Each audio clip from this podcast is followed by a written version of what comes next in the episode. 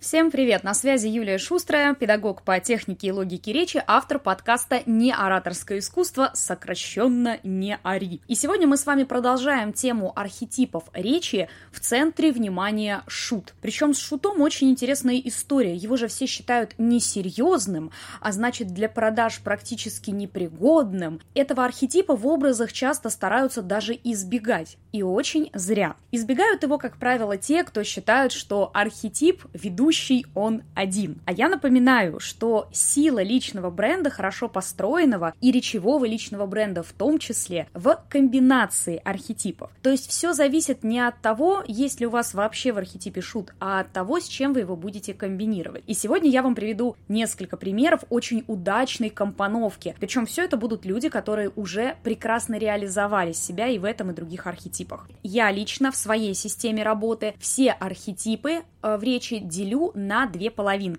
Это архетипы подачи и архетипы содержания. Шут – это архетип подачи, то есть то, как человек говорит, а не то, о чем он говорит. Соответственно, далее мы можем совмещать его с абсолютно любым архетипом из э, половиночки содержания. Это значит с ребенком, экспертом, искателем, воином, магом или бунтарем. Если мы берем за основу подачу шута, то здесь есть две основных речевых характеристики. У него не может быть тихий голос, невнятный. Это всегда люди достаточно громогласные, такие вот, вот, вот такие. А во-вторых, у шутов, как правило, хорошая дикция. Потому что говорят они быстро, громко, и для того, чтобы их хорошо было понятно, нужно, чтобы слова все звучали четко и внятно. Это логично. Теперь давайте о комбинациях. Одна из самых, наверное, неожиданных комбинаций, которые вы можете себе представить, это шут плюс правитель. Я думаю, что сейчас глаза немножко полезут на лоб. Как?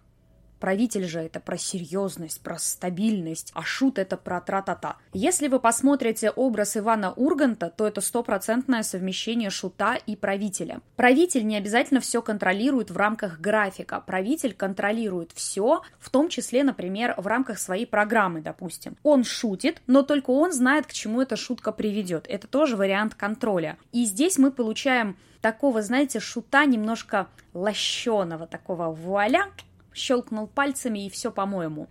Вот это вариант совмещения шута и правителя. Еще один, на мой взгляд, очень удобный и классный вариант совмещения – это у Павла Воли. У Павла Воли классно сочетаются шут плюс искатель. Он постоянно продвигает какую-нибудь идею, говорит, смотрите, а я сейчас сделаю вот так, и вот так ли вот получится или не получится. Заметьте, у него тоже достаточно резкий голос, такой та-та-та, та-та-та. Это все тоже про шута. У Урганта, разумеется, он ниже и глубже, потому что он совмещается с правителем. Точно так же шут классно вообще совмещается с бунтарем. А, если вы подписаны на такого блогера, как Обломов, он на кулинарные блоги ведет, у него есть своя страничка в Ютубе и в ТикТоке, то у него вся подача строится вокруг такого немножко агрессивного настроения, ему часто даже об этом пишут в комментариях, но это имидж. И он всегда говорит, а чего сложного в том, чтобы взять хлеб, порезать, и вот рядом с этим хлебом там, допустим, положить колбасу.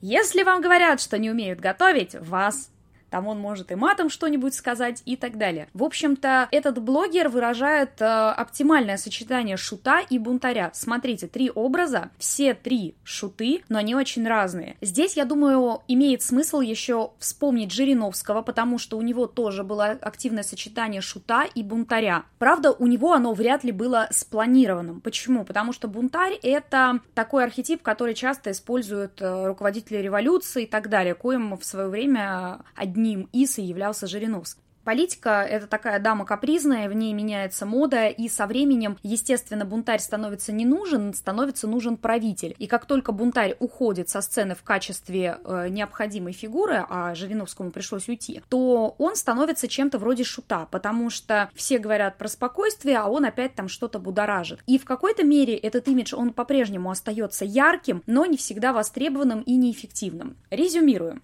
Шут – классный архетип для того, чтобы проявить вашу индивидуальность. Что э, может сломать эту картинку. Если вы сильно перегнули шута в сторону такого, знаете, ехидного трикстера, это нехорошо сочетается вообще ни с чем. Это будет такой, знаете, вариант Румпельштильски, на который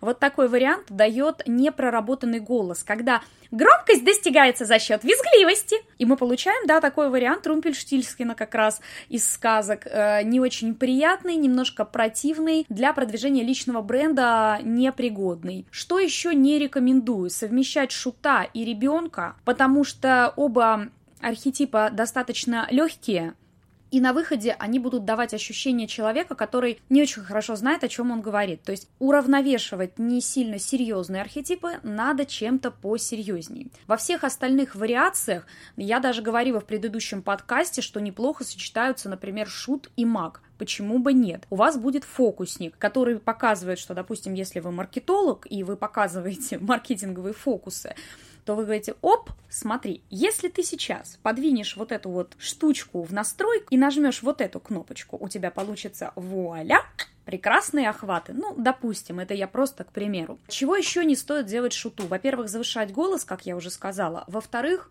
вы можете не дотянуть этот образ, если у вас плохо проработанная дикция. Я уже сказала, что громкость голоса и дикция напрямую связаны с тем, как шут будет восприниматься аудиторией. Почему дикция важна? Потому что шут это про интонации, то есть та-та-та-та-та-та-та, та-та-та-та-та-та, та-та-та-та. Ну, то есть постоянно есть какое-то ускорение.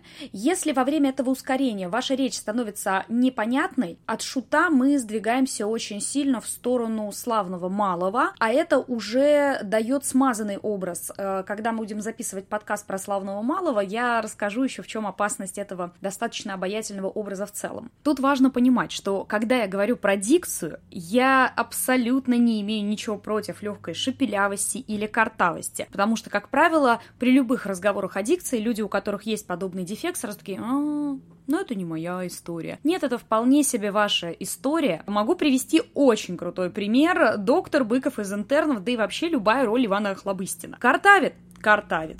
Шут еще какой. При этом совмещаемый с бунтарем и правителем. Адская смесь, но какая чертовски обаятельная и какая яркая. Когда я говорю о том, что у шута должна быть четкая дикция, я говорю о том, что ваша речь должна быть понятна. Картавость Охлобыстина не мешает понимать смысл сказанных им слов. Вообще ни в коей мере. Поэтому, если у вас есть какой-то дефект, либо сами разберитесь, либо обратитесь к специалисту, чтобы понять, насколько он мешает восприятию. Если не мешает, это просто дополнительная фишка. Если мешает, значит его нужно не совсем убрать, вполне вероятно, его нужно просто довести до того уровня чистоты, когда, допустим, вы все произносите чисто, кроме буквы R. Ну, к примеру, изюминка, она должна быть одна, а не килограмм. Вот работа с дефектами – это об этом. Ну и давайте подведем итог по шуту, к чему же мы все-таки пришли. Этот архетип очень яркий, он усиливает впечатление от любого другого комбинируемого с ним архетипа, он дает такое, знаете, ощущение немножко перегиба, но перегиба классного и обаятельного, если правильно это обыграть, в том числе и при помощи речи. Потому что, например, выражать архетип шут при помощи одежды, ну так себе идея, да? Надо какими-то другими инструментами пользоваться. Поэтому если вы хотите таким образом усилить свой личный бренд, занимайтесь дикцией, учитесь говорить громко и внятно, и будет вам счастье.